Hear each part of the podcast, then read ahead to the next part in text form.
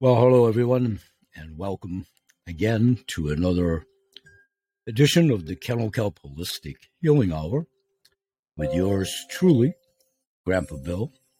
This is my Spotify in studio audio visual daily show where I use this platform for many things through the course of the week where I do my shows, plural, podcasts daily at a couple of different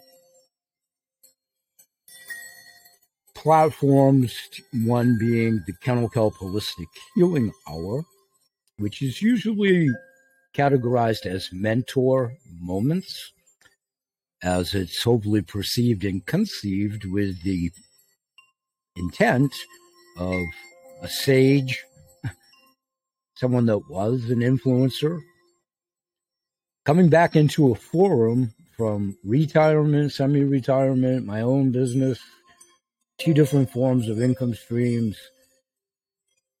And at the commencing of the taping of this show on Monday morning, the 18th, on the proverbial Beat the Clock, great old game show with host Jack Narz for my fellow silver streakers of a certain age. Those of you that may be younger, do look up the show Beat the Clock. I'm beating the clock in the proverbial sense that this week is my last week in a fiat based job, which has been part time for the last 16 years, that I've talked about many times over the years while I had my own sole proprietorship for 20, almost 27 years in the holistic healthcare products industry, both human and animal, retiring from that in 2019, due in large part to one of the two income streams that I'll be talking about at my business show later, because I've been doing it longer, four years and counting now, June past of this year. CTFO Changing the Future Outcome. What I want to talk about here today for about 20 minutes and some of this will be at my radio shows and a lot of it for information for those of you that are starting to come here. Thank you as we're growing an audience here as well.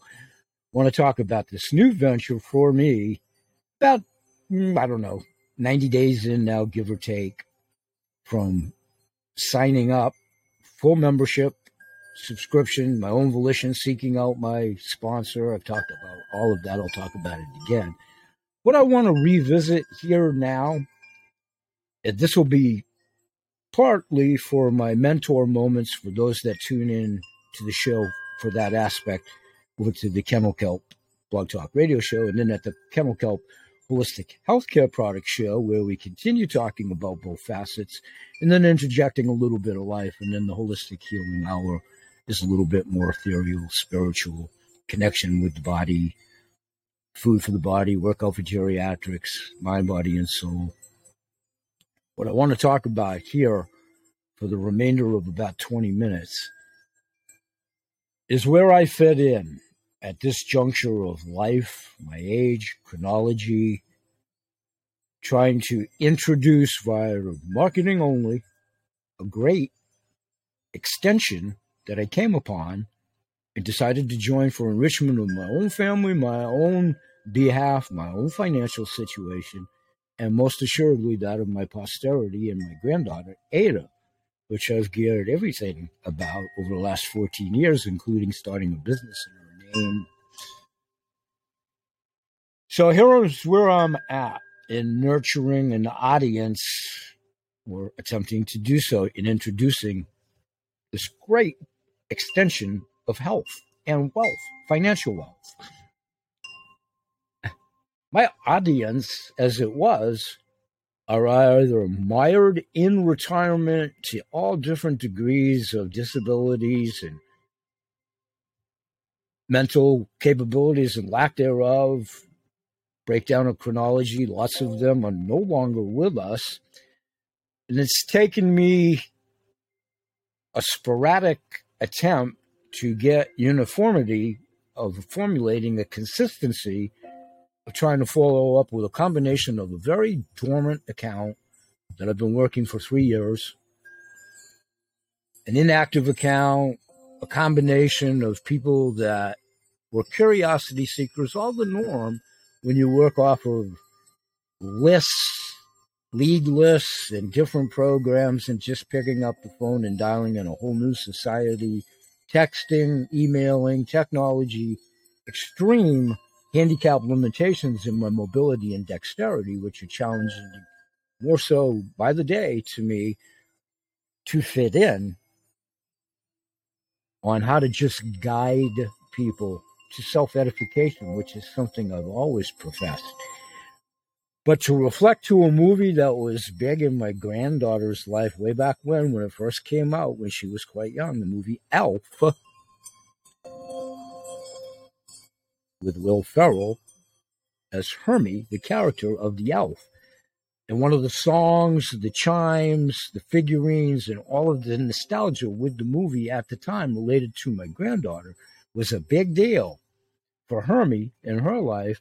And the song, I Just Don't Fit In. I Just Don't Fit In. Stay with me a little bit. I very much fit in. I very much fit in, but in a whole different aspect now at this juncture in my life. So listen to Hermie, listen to the movie Elves, and tie in the lyrics to that, if indeed you would. Fast forward at age 68, fully retired in five more days, five more days, five more days. A number of things have transitioned in my life over the, this calendar year, the last several weeks. Fast forward this last weekend, deep in reflection, meditation, which I've talked about at the shows, water fasting with my ever life sacred living water, sacred tourmaline clay, uh, excuse me, tourmaline spring, in conjunction with sacred clay, another product. Water fasting, and my breakfast for today, coming off of that, is a quick shot of a conventional ocean spray cranberry juice diet drink because I don't have any fresh cranberries at this time, which is one of the recipes I use for breakfast. So, quick swig when I break the robot induced tamping of the machine caps, no longer with human intervention, you know, at the factory.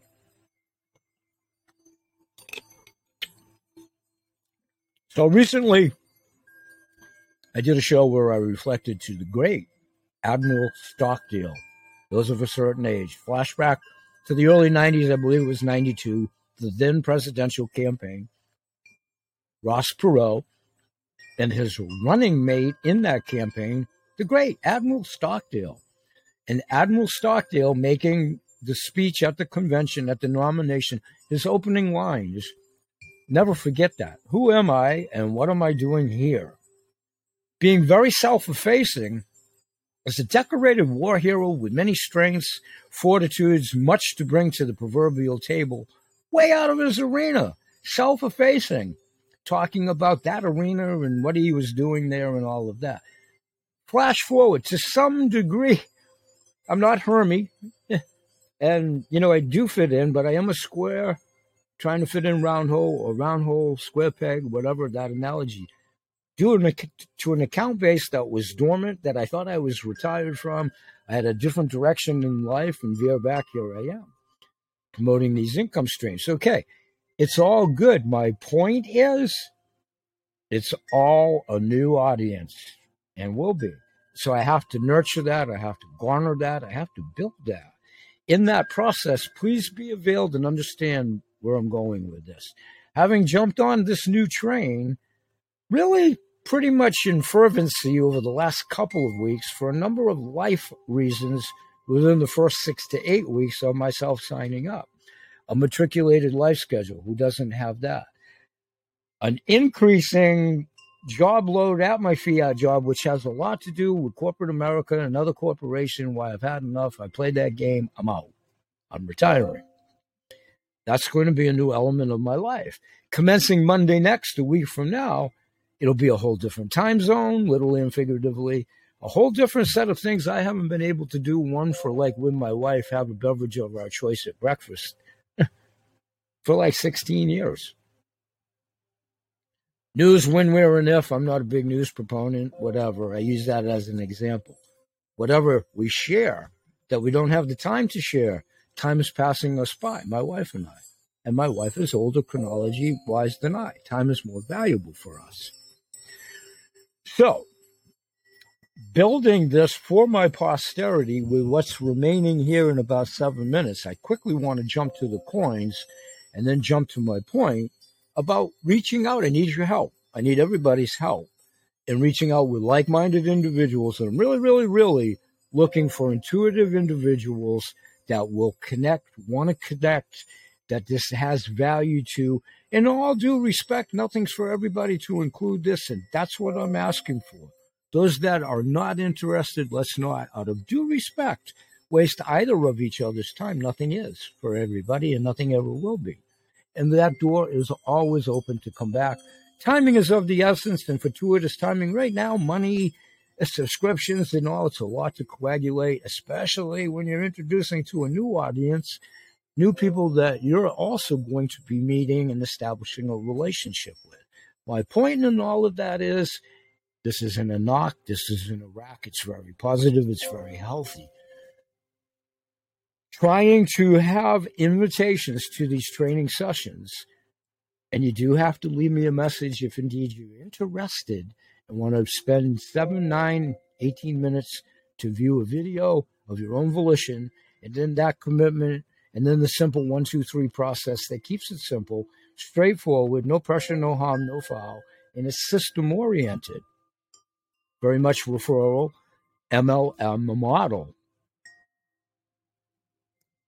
So what I need to do, my point is, is joining into these groups and trying to direct and garner a new, brand new audience. I don't have anybody at this juncture. That's fine. It's on no poor me syndrome. My variables are different for a number of reasons. They just want to keep that concept in mind. In regards to like a contest, many of which we're running, it's great. You can chime in if you have a following, people that would, you know, catch on, you know them, your family would relate, connect. You're in the workforce, you have constituents, you kibitz every day. You do this on a daily business, daily business basis with other commodities and so on and so forth. Your audience is alive, ticking, kicking, waiting, vibrant. That's okay. Contest wise, I wouldn't stand a snowball chance in hell of any of these. So I and I and I don't anticipate that.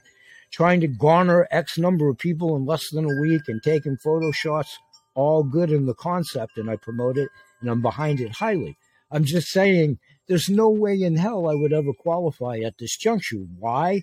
My followership at the show is nowhere as in the legion of doctors that are on the team, that are on my sponsorship, which is all great. The network on the bigger scale, that's what I'm trying to plug into. I'm the caboose on the train, trying to follow the engine. Graciously so. But as of yet, I can't move up into box cars and all of that. It has to be strategic and it's contingent on a lot of help. And it's contingent like any referral based business on referrals, marketing wise. So I'm going to need a lot of help in the Goodwill ambassadorship area as well as most assuredly securing and procuring memberships, both the basic and the premier subscriptions. So quickly, I want to show you why and how I'm doing it for a cathartic reason and trying to start a group both on the historic end of it and just exchanging the historic value from a hobby side of life as well as an income stream. These are my two newest coins that I just received for myself, mostly for Ada. I'm going to hold them up quickly.